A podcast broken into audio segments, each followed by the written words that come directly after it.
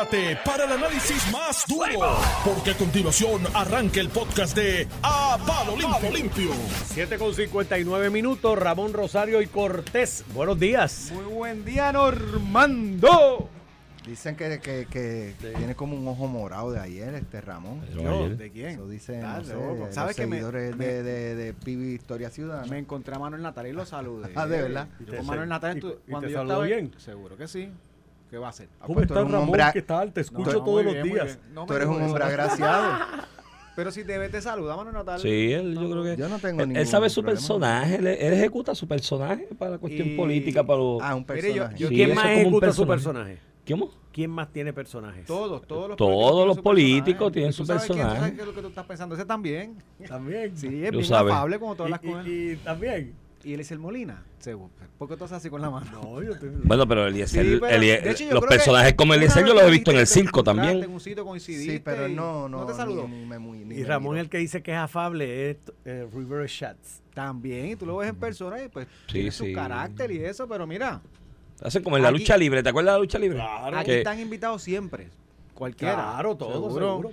Tú sabes la Iván decepción para mí. Rivera Reyes en Ah, su en A programa. Palo Limpio, jueves. Estamos aquí. Estamos aquí. Mira, la decepción de una vez que yo vi a Carlitos Colón yéndose en el mismo carro con un tipo que traía de Estados Unidos que lo quería matar. Y cuando salen por la cancha de Sidra, cuando salen por la apartamento, fueron en el mismo carro. Una dio compañía de alquiler. Y yo, ay, vine, qué desilusión. Que yo Mira, me- y Edwin Mundo me dice que a él también lo saludo. Me También. acaba de escribir que también. Bueno, Manuel Natal te saludó, pero se reía de ti. Cuando tú hablabas, se reía de ti porque estaba espaldas detrás de ti. Y yo lo veía eso, televisión. eso- Yo lo vi por la eso son reacciones, eso son re- este, este, Mira, ¿tú sabes, quién, ¿tú sabes quién se rió también? Arnaldo Claudio. Te dijo hasta basura y todo. Y bueno, eso puede ser un tema aleatorio a lo de la vista argumentativa ayer, ¿quién es porque ¿Quién es Hernando Claudio? yo, coronel estuvo en Afganistán, estuvo en Colombia peleando le- contra los le- carteles, estuvo en Irak Mira. y dijo en una declaración jurada que te tenía miedo a ti y a Falfo. que Y le yo, dio "Ay, miedo lindo, que le pero- dijeran Pero politiquero. chico, tú estás en todos esos sitios y tienes miedo a Ramón y a Ah, Falfo. que si, le di- que, si, que, si, que si en el chat se decía que él era un politiquero y había que señalarlo. No, yo no, en el chat no. Lo decía yo públicamente en las conferencias de prensa que es un politiquero y había que señalarlo.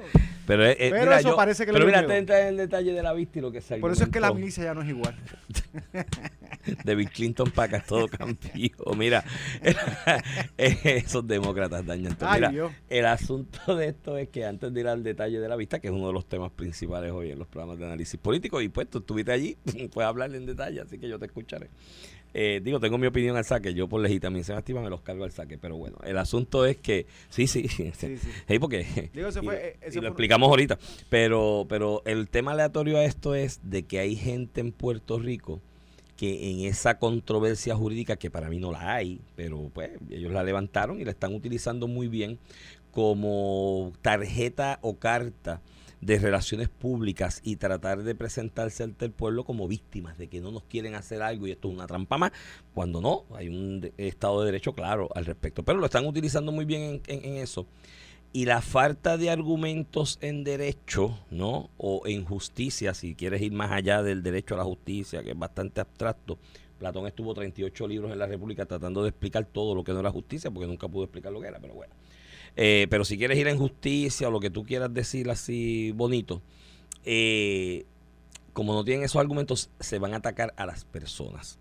Y ayer, lamentablemente, y aparte de que tú eres mi amigo desde hace cuántos años conocemos, ya para 20, eh, estamos en estas cuestiones públicas, moderando programas de análisis y noticias de varios años, con una pausa en entre medio.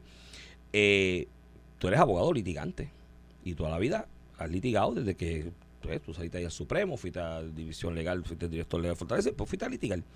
Y eres buen litigante. O sea, eh, eh, puedes mejorar siempre. Tienes Siempre, espacios sí, de sí, oportunidad, todos tenemos.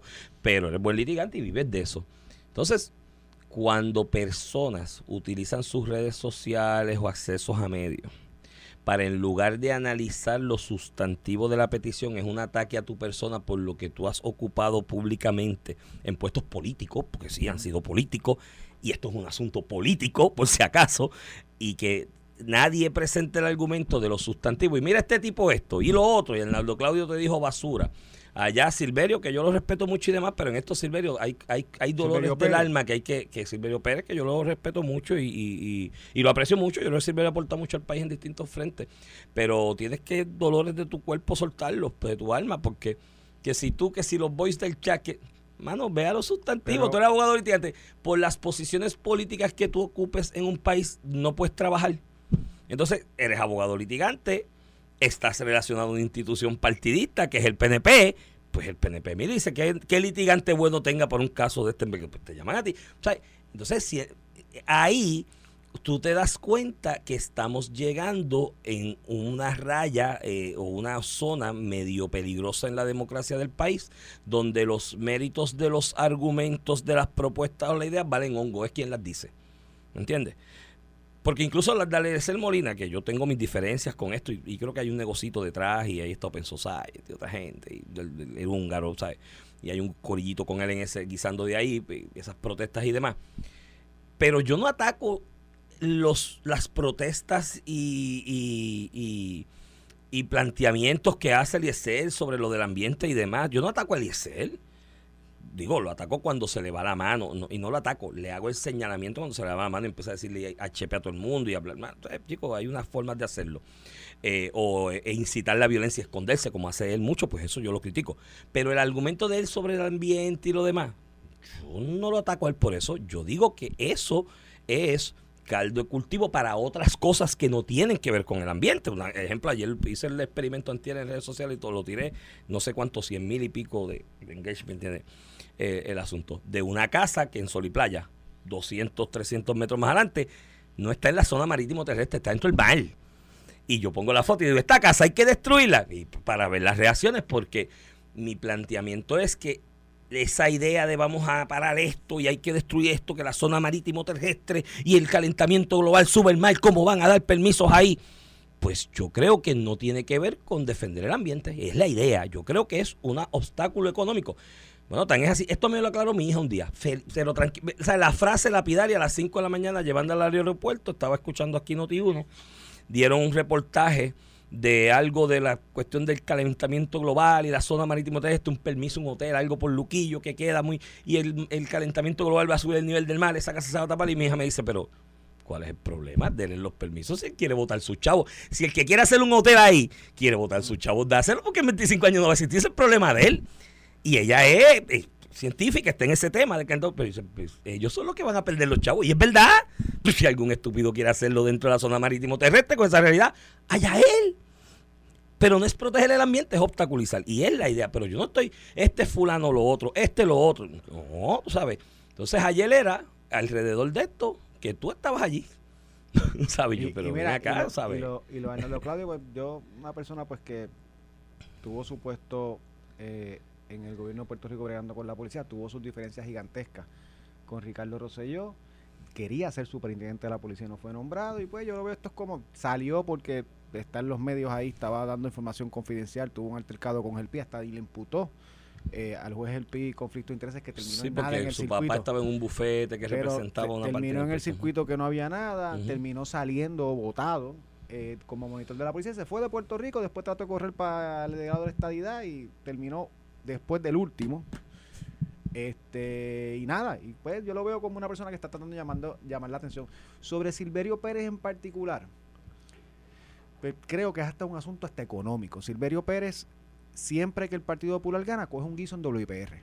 Un guiso chévere. Él tuvo programa allí. Bueno, no, nosotros íbamos de invitados y con él. guiso- sí. Y, le, y le agradezco la, la Y con- porque para y mí con era una- billetes de verdad a un programa que como suele pasar en WPR no lo ve nadie. Sí, que no, no es tanto el talento, es a veces el, el reach del medio. Sí, sí. Ujú. En WPR no tiene no tiene ningún rich, pero le pagaban un billete, lo pierde con el Partido No, Pro-. Nuevo Progresista, hizo acercamientos para que se mantuviera en WPR, pero la nueva administración de WPR no era ese tipo de programas que quería invertir porque no tenía alcance. Y ve esto de Prehistoria Ciudadana y el PIB como una oportunidad que ya el Partido Popular, él no la ve. Él entiende que el Partido Digo, él, Popular él no siempre, ha es- sido, él siempre ha sido independentista. o sea, no, Sí, sí, y, ha pedido votos por el Partido y Popular la también, Iván. Sí, ha sido sí, de los sí, que ha pedido Los melones, los melones, sí. Sí, eh, con el Los MIN, con la gente los del- guiso, los, amigos del MIN Claro, y porque demás, cuando y gana el Partido Popular el tiene, MUS en algún tiene un acceso económico que no tiene en otra administración, el PIB nunca va a ganar o no, o no lo prevén ganando.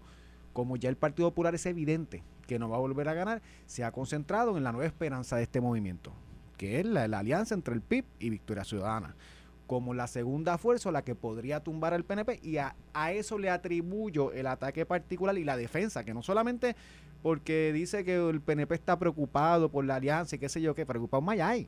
De hecho, si tú miras las pasadas elecciones, y si tú le sumas los votos de Alexandra Lúgaro a Juan Dalmau o viceversa, no ganan como quiera, quedan terceros. Sí, sí. Y parten de la premisa que todos los que votaron por Alexandra Lúgaro en la pasada elección van a votar con Juan Dalmau y la política no opera así. No así opera que no va a ser más, va Eso- a ser menos. Esa, esa ha sido mi posición desde el día siguiente. En la política elecciones. no opera así. Todo el que le dio un voto a Alexandra Lúgaro, a, a lo mejor habrá No. 50, 60, 70% que voten Ahí. con Juan Dalmau si no está ella, Yo- pero no opera del 100%. Y aunque fuera el 100%, no tienen suficientes votos para ganar. A lo que voy es que tienen derecho a tener la paja mental de que esta alianza le va a dar la victoria y el acceso económico que están Al buscando y ya no pueden ver en el Partido Al Popular. presupuesto de la Y colonia. así yo lo veo, y mire, los leo y los dejo. Yo tengo mi práctica privada y litigio que no depende nada del gobierno, pero nada. Pero- sí, pero Mira. la. Eh, pero en, en- sobre eso último que dijiste, sé que el otro día presentaron en la Asamblea de Victoria Ciudadana y salió en la prensa una encuesta y ponen la comparación del, del movimiento Victoria Ciudadana versus el PPD, que no sería descabellado pensar que le ha restado paso al PPD, ¿no? Pues esa es mi crítica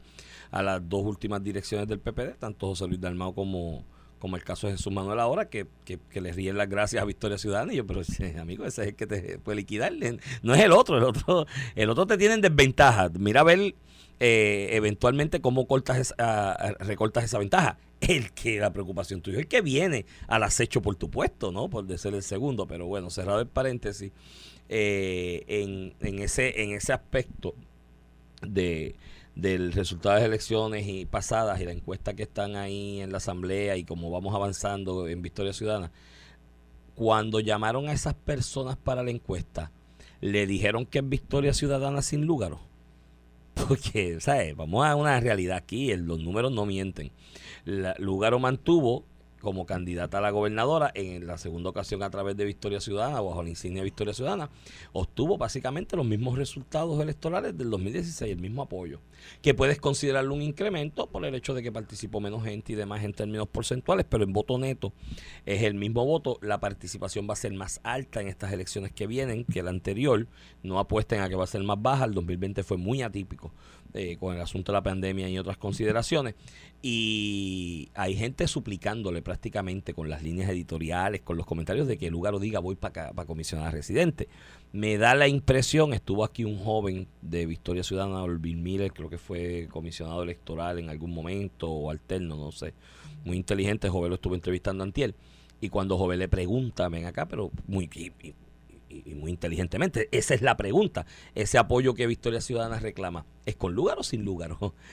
Porque si lugar no está en la ecuación y él allá hilvanó toda una teoría de que no, de que es propio el partido porque Lugaro se fue rápido para la empresa privada cuando pasaron las elecciones, que el, el movimiento Victoria Ciudadana lo que ha hecho es caminar sobre sus propios pies con legisladores propios, legisladores municipales y eso es lo que la gente reconoce que es al margen de Lúgaro y eso me da a entender que ya Victoria Ciudadana está tomando una decisión de que no va a contar con Lúgaro. Mi conclusión en el análisis sobre eso es que sin Lúgaro en la ecuación no llega a los 170 mil votos que eran de ella. Algunos se quedarán, claro está, y algunos se mantendrán votando por el movimiento por otras razones. Los que eran del PPT, que son los que controlan ahora Victoria Ciudadana, es el PPT parte 2 con la insignia de color negro.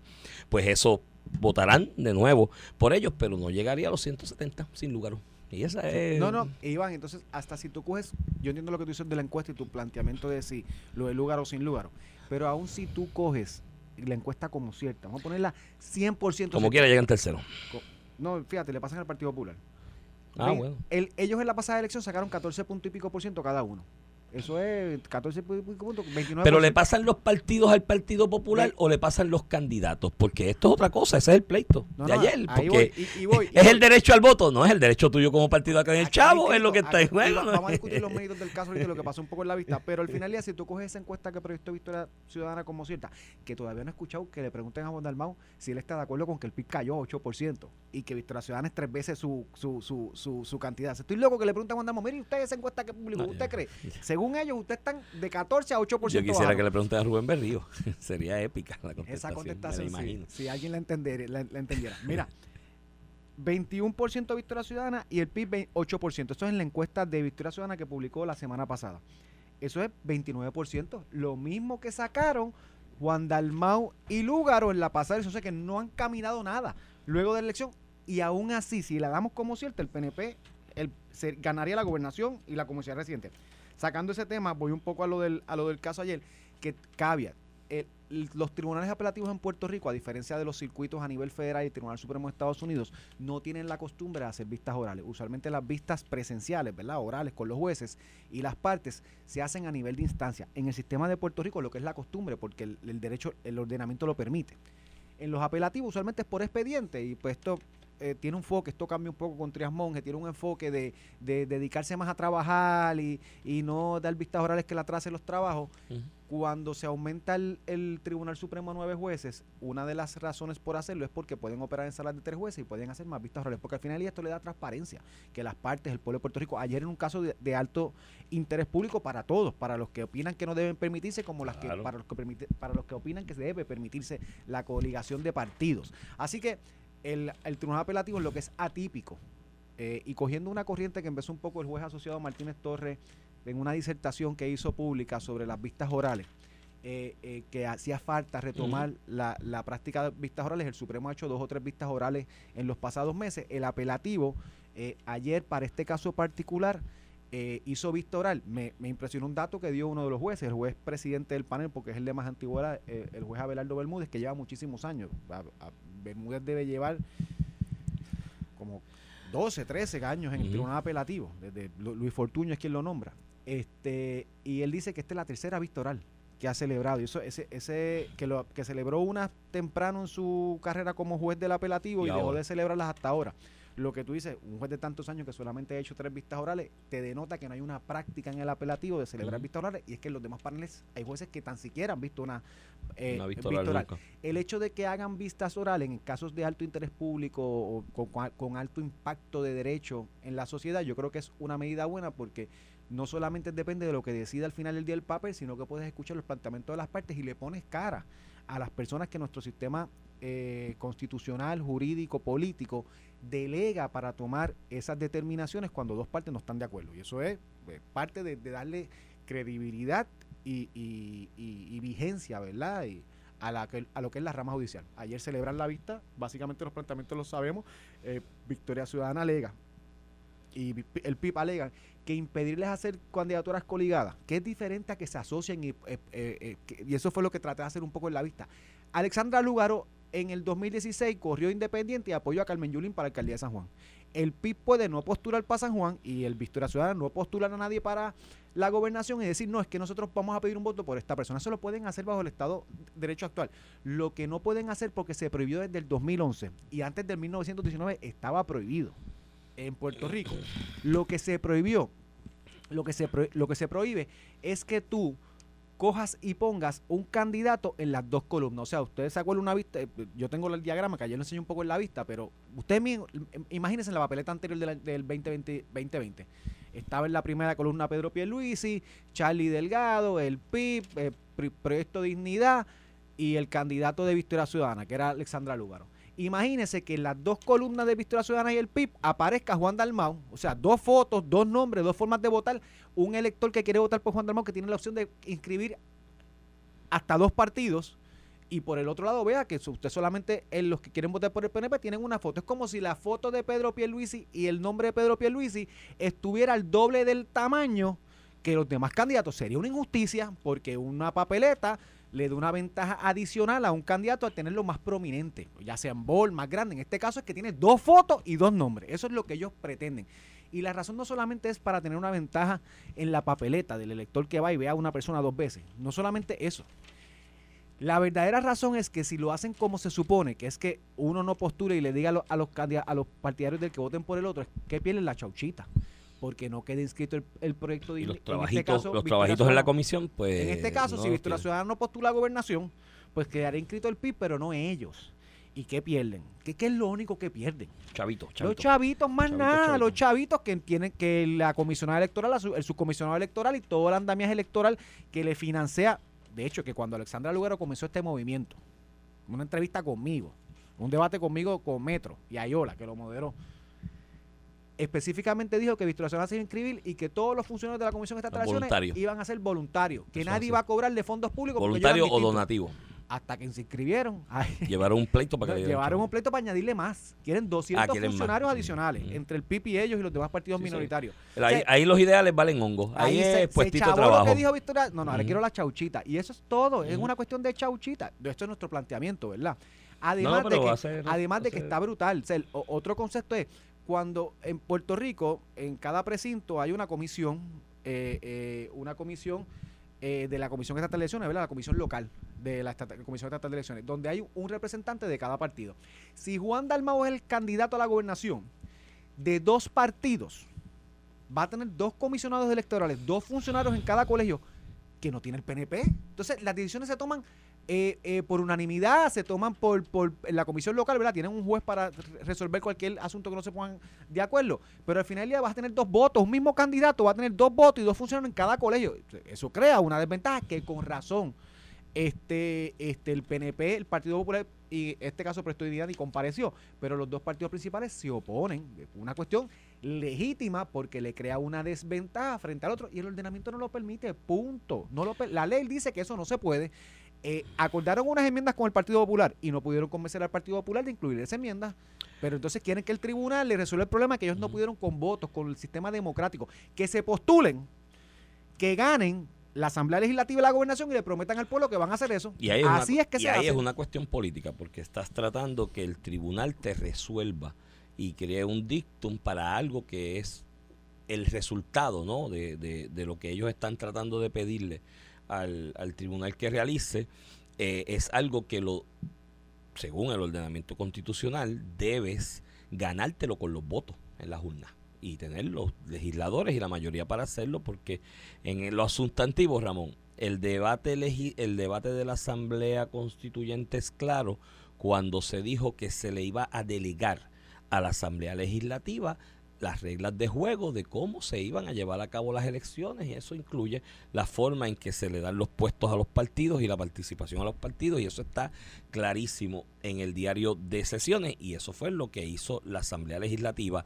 Si a usted no le gusta, usted haga campaña para que voten por todos sus senadores y sus representantes, obtenga la mayoría en la Asamblea Legislativa y enmiende el Estatuto de Derecho porque básicamente ayer le decía yo a alguno de los muchachos en la oficina en son de broma y en serio viendo la, la, la transmisión de la vista que y, y yo respeto mucho tanto a Gorín Peralta, profesor en la Universidad Interamericana, y a Tito. abogado. Para mí, Tito, desde que empezamos abogado. en la Yupi, Tito y yo empezamos más o menos, de hecho, empezó antes que yo, aunque es más joven, yo después de viejo.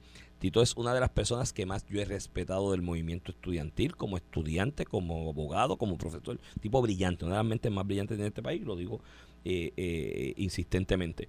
Y, pero a pesar del aprecio y el respeto que le tengo a ellos, le comentaba yo a los muchachos a manera de broma, que la posición de, y más en la, en la locución de, de Gorrín Peralta, ¿no? Tito fue en otro aspecto, eh, que básicamente lo que estaba pidiendo Gorrín era que el tribunal apelativo declarara inconstitucional la constitución, porque la constitución dice que lo va a hacer la Asamblea Legislativa. Y, la, con- y, lo- y el debate es claro, dice, mira, no hay que ponerle cortapisas a la Asamblea Legislativa porque los demás derechos humanos están preservados en la Carta y sabe la Asamblea Legislativa y son por raza, no puede discriminar ese derecho por género, por origen, por lo que establece Esas limitaciones la- están ahí. lo que establece una de las secciones de, de, de- perdón, uno de los incisos de la sección 2 esta de la, de la Carta de Derechos, ¿no? De- del artículo 2 de nuestra Constitución. Entonces, eso está claro. O sea, estás pidiendo que declares inconstitucional la Constitución porque fue una delegación.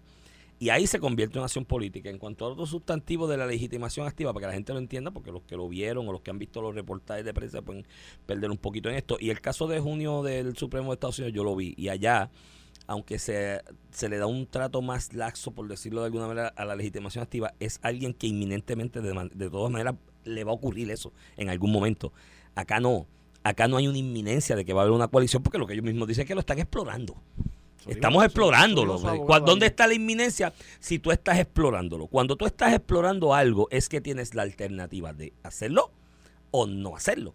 Otra cosa es cuando ya yo voy directo para ahí porque ya tomé la decisión y está plasmada evidenciariamente hablando que se tomó la decisión y choca con la pared. Te voy a poner un ejemplo sencillo para que los radioescuchas entiendan es legitimación activa y en algo de un derecho sustantivo aquí, derecho humano. Aquí se ha dicho, y el Supremo lo ha dicho en párrafos de opiniones, que el derecho al matrimonio es sagrado, eso es una cosa sagrada de, primera eh, eh, orden, ¿no?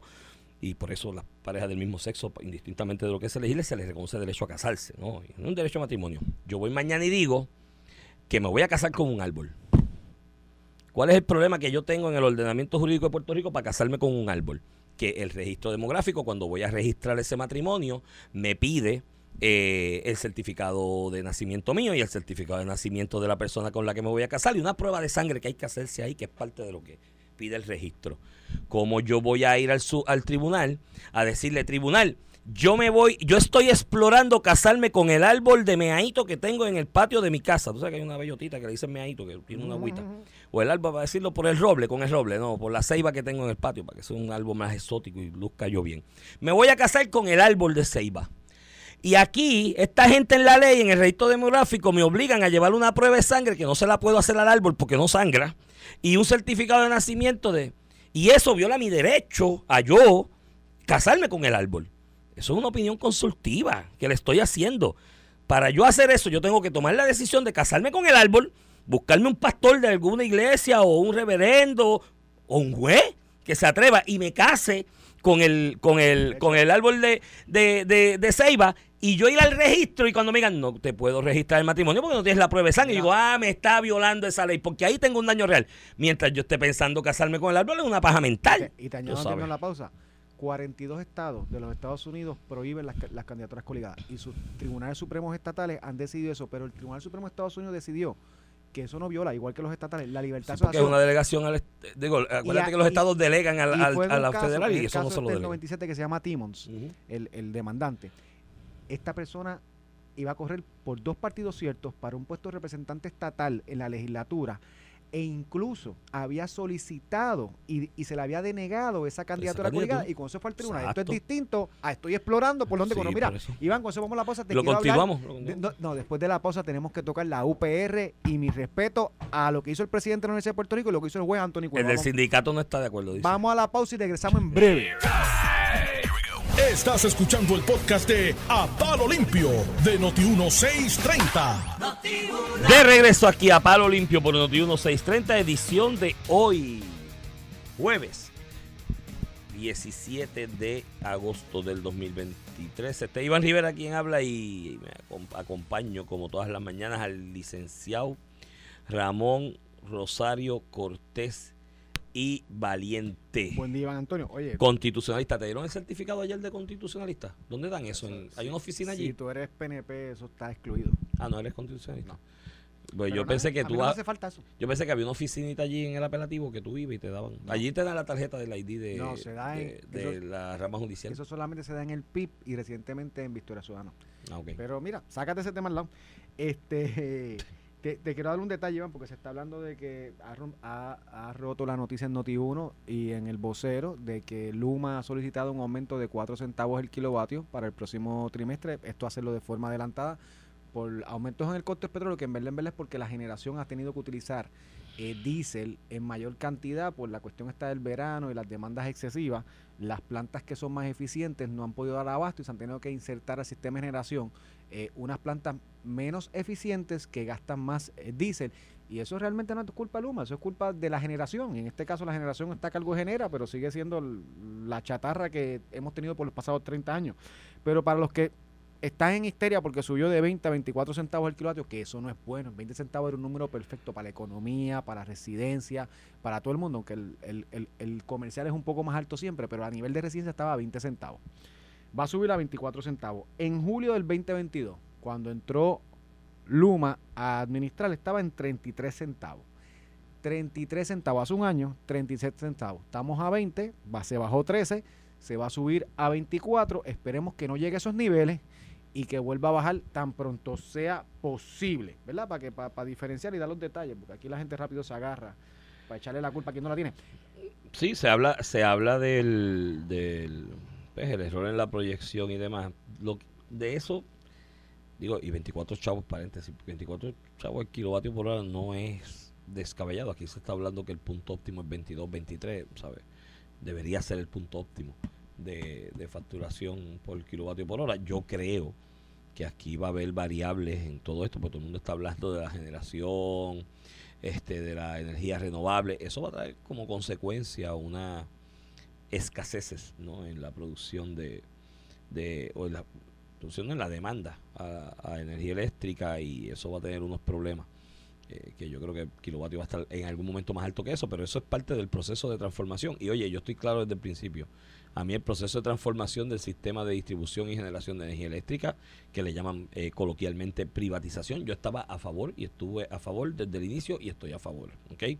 Eh, dejando eso claro, yo siempre he estado a favor de ese proceso por dos cosas. Sacarle a los mercaderes del templo, porque aquí había mucha gente politiqueando con el asunto y chavando al país y a otros sectores por la politiquería, todavía queda politiquería, porque lamentablemente estas crápulas se meten por donde quiera y por cuantas redes hay, aunque sea privado el sitio, eh, o sea una administración privada, eso en primera esencia. Y en segunda esencia, para eliminar deficiencias que tenía el sistema de administración, distribución y generación de energía.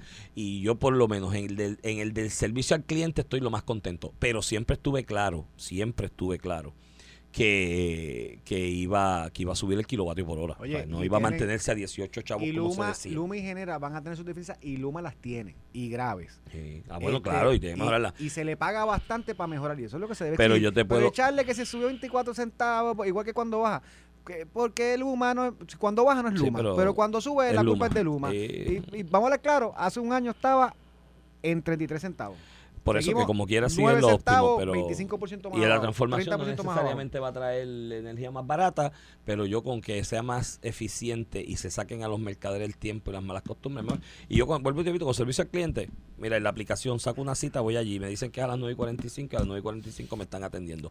eso no pasaba Mi esposa fue recientemente a activar una cuenta comercial y me dijo que estuvo 20 minutos. Mi hijo menor que está en proceso de lo de energía eléctrica me dijo que estaba resolviendo ahí por la aplicación, qué sé yo, lo que es lo de energía eléctrica. En Acueducto hay un tostón, porque ahora no aparece el número del contador del apartamento y no están marcado y Acueducto no tiene una forma de por la dirección decir, ah, el contador es este número. O sea, es que te digo que eh, las cosas lloran ante los ojos de Dios. Iván, te quiero, eh, quiero discutir un tema ayer. Ayer nosotros un poco este, criticamos el hecho que la Universidad de Puerto Rico, un sindicato, parara las clases que no había razón por la cual no continuaron las clases, que el que no trabaje no cobraba y que con los sistemas en línea siempre se puede continuar dando clases y exigiéndole a los profesores que se ganen eh, ¿verdad? su salario, eh, eh, dando clases. Eso lo hicimos bien temprano en la mañana. Obviamente no había todavía la Universidad de Puerto Rico anunciado sus medidas. durante el día y lo, y lo tengo que resaltar porque igual que critiqué, tengo que aplaudir porque entiendo que se está haciendo lo correcto, ¿verdad? Habrá gente que piense que no, que si el sindicato quiere cerrar, que nadie coja clase y que todo el mundo se lo una. Hay gente que podrá entender eso. Yo no. Yo entiendo que la universidad está para dar clases y que cobre el que trabaja. Y si usted tiene derecho a huelga, usted tiene derecho a huelga. Pero el derecho a huelga implica no cobrar y no afectar a los demás en su, en su estadía universitaria. Ayer el, el presidente del sistema, eh, Ferrao, el profesor Ferrao, anunció que el que no trabajara no cobraba. Punto que no trabaja no cobra, como me pasa a mí, a ti, el que nos escucha. Si usted no va a su trabajo, usted no cobra, así es. Eh, y la, eh, la rectora de la Universidad de Puerto Rico, el recinto de Río Piedra y el sistema anunciaron que los recintos que estén cerrados, los profesores estaban obligados a iniciar las clases por el sistema en línea, como se hizo durante la pandemia. Ya la Universidad de Puerto Rico tiene esa estructura, así que es una gran ventaja eh, para atender este tipo de situaciones. Son dos medidas correctas, no interrumpir a pesar de que alguien incumple la ley. Tanto es así que la Universidad de Puerto Rico correctamente ayer radicó un caso de injunction, de entredicho preliminar, injunction preliminar, injunction permanente, eh, para evitar que el sindicato continuara paralizando la entrada o, obstaculizando o prohibiendo la entrada al recinto tanto al personal docente y no docente como a los estudiantes.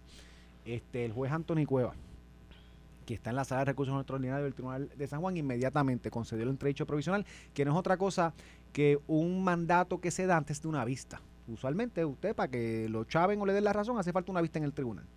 Eh, hay un vehículo procesal de la reglas de procedimiento eh, criminal, que es el famoso TRO a nivel de, a nivel federal, el estatal se le dice entre, entredicho provisional, que le permite al juez, cuando es evidente el incumplimiento y el grave daño, decir, vamos a mantener esto a lo que yo veo en injunción preliminar. Anunció la vista de injunción preliminar y ordenó al sindicato, prohibió al sindicato continuar eh, con, su, con sus acciones de impedir la entrada al, al, al recinto, lo que es una medida eh, buenísima. Mi respeto al sistema judicial, porque cada, cada vez que yo escucho a alguien, pasa mucho con las protestas, ay, ya no le radiquen a la gente que hace las protestas, que, que viola propiedad privada, Sí, que porque rompe, los jueces le tiran porque los jueces tiran. No, usted sigue radicando y ha- habrá jueces que ha- hagan lo correcto y habrá jueces que se, que se dejen llevar por la presión pública. Y pasó en los casos de Rincón, no, el caso de Rincón, no, el caso de Aguadilla y el caso de Laja, eh, hubo jueces que encontraron causa probable con los que se le acusaron. Hubo una persona Lo que le, metió, no, y pero también pasó con uno de los casos de Aguadilla. En el caso de Laja, se le encontró causa probable hasta una persona que le mandó con un cuartón a un pobre policía. Eh, y en ese sentido, creo que uno siempre, la policía, tiene que erradicar el caso y justicia también. Y pues que si los jueces no quieren hacer lo correcto, que no lo hagan ellos. El pues, juez tendrá su cernimiento. Y ayer el juez Antonio Cueva, a quien respeto mucho. Pasa que al juez Antonio Cuevas no le tiembla el pulso, él hace lo que entiende correcto. Y mira, te digo una persona que me... Que y procede en derecho, porque eh, ese, ese, ese entredicho provisional procede en derecho. y aquí los jueces siempre le habían dado la vuelta. en su sala varias veces, me ha fallado a favor y en Sí, contra. a mí también. Al PNP también, al Partido Popular también. Es un juez que no se deja llevar por lo que es la opinión pública. Y ayer lo hizo inmediatamente. Lo que es evidente, es evidente cualquier persona que conozca un poco o de relaciones laborales o de derecho en general, que una persona, un sindicato en huelga no puede prohibir la entrada a una institución educativa. Punto. No se puede. Eso es ilegal. Eso se- y el juez y, inmediatamente. eso, eso, eh, y esos recursos se han expedido aquí en, en casos laborales y yo estaba en algunos, mi compañera estuvo a conocer toda la vida haciendo laboral también ha estado en otros. Se ha hecho aquí en hospitales, se ha hecho aquí en otras instancias que le dan servicios de primera necesidad, es- estudio, educación y salud a distintas personas se han expedido siempre en la Universidad de Puerto Rico por la realidad política de que rodea aquello y que se ha convertido de alguna manera la universidad en un rehén de políticos, porque eso es lo que pasa y parte de este movimiento de lo del sindicato es político, aunque hay unos chavitos ahí detrás también envueltos. eh, se le había dado la vuelta a expedirlo, ¿no? Los, jueces, el juez es un ser humano, ¿no? El juez o la jueza es un ser humano y le da la vuelta a expedirlo, pues dice, voy a caer en la página de Cheo en la opinión pública. Eh, pero de que procedía desde hace tiempo procedía y muy bien por el juez que algo que es procedente en derecho porque esto es hasta lo que él ve la determinación final pero si no tengo una determinación eh, realizada y hay un proceso evidenciario para esa determinación que yo tengo que analizar pues no puedo afectar los derechos de otros o permitir que se afecten los derechos de otros pero le daban la vuelta a pedirlo quizás por la presión eh, de lo que es la opinión pública alrededor de la Universidad de Puerto Rico. Sobre eso de la Universidad de Puerto Rico ya yo me enteré, Ramón, de por dónde le entra el agua al coco. Oíste, no es los 7.25 que subieron a 9.50 ni a los 10.50 que le pueda conseguir el presidente con la Junta, porque todo esto ayer yo escuché la locución del presidente del sindicato en el careo aquí con el radial con el presidente de la universidad y el primero le dijo embustero al saque que no decía la verdad nunca. Y para él este no había forma, o sea, por más que se le dijera y que hay una junta de control fiscal que estamos en quiebra, él, no, no, no, no, no, no, eso no es así. Pues sí, lo, flaco, hay una junta de control fiscal y todo hay que buscarlo allá. Ah, pues unas cosas busca y otras no, pero ¿tú sabes cuál es la ficha del tranque? Lo del plan médico, gallo. Sí, ahí hay un Y no es, no es tan solo el asunto del alcance de la cubierta del plan médico, porque me dicen que ese plan médico de la universidad te cubre hasta, hasta por feo. Hay gente que trata que de hacerse lindo. contratado, ellos tienen plan médico. Sí, lo que pero- quieren es cambiárselo al corredor de la Unión. Eso es lo que hay, Ese, ahí está. Ay, ya, tú, tuviste. Es cambiarlo a otro corredor que lo administre el corredor de la Unión y sea él. Porque tú sabes cuánto es la comisión. Dos millones de dólares, caballo. Dos millones de pesitos es la comisión de lo del plan médico. Esa es la huelga. Querían tener de rehén o pretenden aún Esa tener la- de rehén a toda una comunidad escolar o una, Ese- una- esa es una la comunidad razón. universitaria por los dos milloncitos de pesos que van a coger los la de la razón Unión. del liderato de la Unión. Ey. No de los pobres empleados que están en Sí, pero los empleados siguen en el liderato Por porque el liderato pero- le dice, mira, este patrón abusador y bla, y dicen, es verdad, es abusador y la emoción, vamos para adelante y huelga. Y da a favor del voto de huelga. Porque la emoción del ser humano así, bueno, hablando de Tito Eh, que hablamos ahorita, yo recuerdo una huelga en la Yupi que aprobaron en el 2005, que Tito y yo que siempre estábamos encontrados en el otro lado de la ecuación, ese día dividieron la cancha de la Universidad de Puerto Rico de Río Piedras por la mitad porque era tan cerrada la votación que tuvo que dividirlo para contar uno por uno, una cosa arcaica.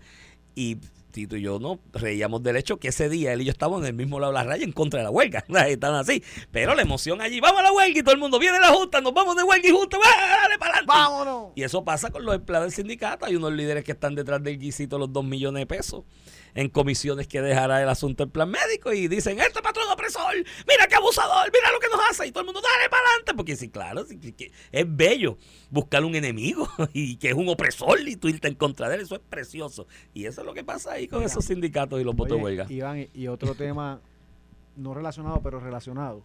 Sol y playa. Este, sol, y playa, mi hermano. Aquí discutimos el asunto este de con respecto a la determinación del juez, David Quiñones, eh, eh, allá en, en, Aguadilla, pero discrepando de su determinación, que tomó la determinación de ordenar el arresto de la presidenta de la Junta de Directores porque el, la construcción de la demolición de lo que habían construido no había comenzado. Y yo decía, bueno, pero es que además de que creo que es incorrecto en derecho, ¿por qué, la miembro, porque un miembro de la Junta?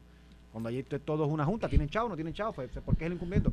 Además de que estaba en desacuerdo con el remedio para este caso particular, me preocupaba más lo práctico y que tú resuelves con eso. Pues, pues arrestaste a la presidenta de la Junta, se fue a la construcción, no, la empeoraste porque como ahora con ella arrestar, ¿cómo vas a poder bregar eh, con lo que tiene que hacer allí en Sol y Playa? Que es una decisión que el Estado de Derecho que tiene que demolerse, ¿verdad? Ayer, y lo reportó eh, eh, Alex Delgado, este, una carta que era un poco lo que nosotros dijimos. Yo, yo, soy miembro de la Junta, renuncio a ti, pues que el juez bregue con esto. Y si, ¿cómo vas a coger y tú pones en riesgo tu libertad por tratar de aportar a alguna comunidad? Ayer, ayer Alex Delgado publica una carta, ¿verdad?, que hizo pública en su cuenta el licenciado Gabriel Olivieri, este, donde todos los miembros de la Junta del condominio Sol y Playa renunciaron. O sea, no hay junta. ¿Y quién va a ser junta? Ah. ¿Quién de allí va a querer ser junta? Nadie, nadie. Va a tener que nombrar un síndico. Va a terminar esto en dos vehículos. Tienes el vehículo de DACO. DACO tiene un vehículo cuando no hay junta que nombra una, un administrador temporero en lo que se constituye una junta. Hay que pagarle. hay que, pagarle. O que el tribunal se encargará del tostón no, el tribunal no lo va a coger. queda ah, con nombre un síndico porque la ley, la ley pues queda con un nombre un síndico porque la ley provee para un síndico. Pues, pues. Pero mira, el que no quiso pagar la derrama para la piscina, pues esto empezó en Sol y Playa y me lo han dicho en detalle. A cobrar. Eh, en detalle. No, no, es que el síndico viene para eso. El síndico de ordinario es una persona con experiencia en administración, a veces abogado. que cobrar y demás. Cuando hay hipoteca es complicado, ¿cómo lo hace? Mm, bueno, lo, bueno como tú, le pones el gravamen, tú le cortas a Willu y le pones el gravamen. y está la hipoteca y después de la hipoteca está mi gravamen. Y usualmente parecen los chavos cuando le cortas el agua y la luz. De ordinario, pero puede que haya algunos que no lo hagan allí, que digan voy a hacer un acto de desobediencia civil y me baño con galones de agua y qué sé yo, pero el asunto es que como quiere ese gravamen va al registro, porque la ley provee por un gravamen expedito en el registro sobre las cuotas eh, adeudadas o de ramas adeudadas eh, y Después eso se puede vender en pública subasta y se salda la hipoteca. lo que pasa es que hay que saldar la hipoteca y, pues, y yo te aseguro que no sé por qué. Aquellos valores se, tiraron contra el piso. Que sí, pero aquel valores de esos condominios. Pero aquel condominio es, ese condominio es viejito, no es muy, no es muy nuevo. Ese condominio es viejito, puede, muy Puede ser que haya algunos que estén saldos. Sí, debes tener muchos saldos allí. Sí, pero puede ser muy viejo, pero en la medida que alguien compró hace 5 años, usualmente con una hipoteca. No, me dicen que la mediana de edad ya está como en 60 años. Esto no es el condominio que trataron de proyectar en la, los corillitos. Eh, al sospech del húngaro, de que esto es el sitio de veraneo de multimillonarios que van allí a veranear y mira cómo abusan de las tortuguitas. ¿Alguien ha hablado de la jodida de la tortuguita? Eh. ¿Alguien ha hablado de la tortuguita últimamente? No, ¿verdad? No, ya la tortuga no existe. De hecho, la tortuga se fue con la manifestación. Imagínate si se orinaban allí, se defecaban en la playa, la tortuguita llega y huele y dice, ah, diablo, aquí todo el mundo se orina, se van a echar los huevitos y se va para otro lado. Pero el asunto es que me que, no es el, el, complejo de millonarios, multimillonarios que tienen su apartamento dentro de la playa y qué sé yo, no, aquello es prácticamente residencial en su inmensa mayoría. Y me dicen que personas de ya en edad de que llevan tiempo allí, 60 años, 60 y pico, 70, entonces no los dejan dormir porque como no hay verja, eh, Ramón, y no hay método de seguridad y un delineamiento de lo que es privado, todo el mundo se pasea por allí y que hay sábados que llegan cuatro allí con una bolsita de mafú y unas cervecitas y unos boomboxers de estos para poner música alta y no dejan dormir a esas personas que viven allí, tú sabes, y esas personas pasan en el desvelo. De hecho, me, han enviado videos de ese condominio del degenere que aquello se forma a veces a las 2 de la mañana y gente orinando, defecando frente al patio de tu casa y hasta teniendo relaciones sexuales. Y el sexo es lindo y qué bonito y chévere y manifiéstalo y tenlo donde puedas, pero oye, hay unas consideraciones con la gente que se afecta con el ruido y los revoluciones que forman alrededor de ellos. Eh, así que el que no quería pagar la derrama, Ramón, para la piscina, que fue lo que abrió toda esta caja de Pandora en Sol y Playa, porque a 300 metros hay una casa allí enorme que está dentro del mar. Aquella no está en la zona marítimo terrestre, está en el mar, está dentro del mar, caballo. Pero allí no pagaron. Pero allí por- nadie ha hecho nada. Allí nadie pagó por hacer No, protesta. allí nadie pagó por hacer protesta. Pues los que prote- los que no querían pagar la derrama de la piscina ahora tienen que pagar la derrama para derrumbar los pilotes esos, que creo que eso sale más de medio millón de pesos. Y ¿sabes qué? Le va a tener que pagar mensual a un síndico que le va a facturar un huevo chavos al mes, porque no es tan solo cobrar la derrama y demás, es que ese síndico va a tener la presión de un juez respirándole en la nuca que el síndico te va a, te va a meter horas de trabajo para llevar los casos, para comparecer, para el papeleo, para los emplazamientos, para las notificaciones, que vas a terminar pagando Me- 10 veces más lo que era la derrama de la piscina. Pero pues, allá pena- ustedes. Me da pena con los residentes y titulares que no No, a mí que también, porque hay gente, como dije, mayor, brutal. que lleva muchos años allí, Mira. es residencial nuevo apartamento. Y, eh, y para cerrar ese tema, por ahí analistas y analistas que aplaudieron vehementemente la sabiduría de la decisión del juez, indistintamente de los fundamentos en derecho, las decisiones de los jueces no se toman únicamente en estricto derecho. Hay situaciones que conlleva, ¿no? De práctico. alguna manera ser práctico. Yo tengo un caso de unos linderos y una cuestión de un, de- un ve- vecino en Cagua, un juez que yo soy fanático de ese juez, en Cagua, que mano ha sido tan sabio, porque él sabe que esto puede explotar en canto con una decisión de un día para otro, pero dice, vamos a darle el debido proceso a todo el mundo. Y él dice, ¿qué ¿y qué tal si hacemos mientras tanto esto? ¿Y ustedes no creen que mientras tanto podemos la- hacer esto otro? Oye, y hemos ido a es las la partes avanzando. para manejar casos. Eso es muy importante, pero para los que Aquí- aplaudieron a Vic, Aquí pues, no resolvió porque se quedaron sin junta. No, no, se empeoró ya la no- situación. Y ya no hay a quien meter preso. Con eso nos despedimos, no se retiren que viene sin miedo.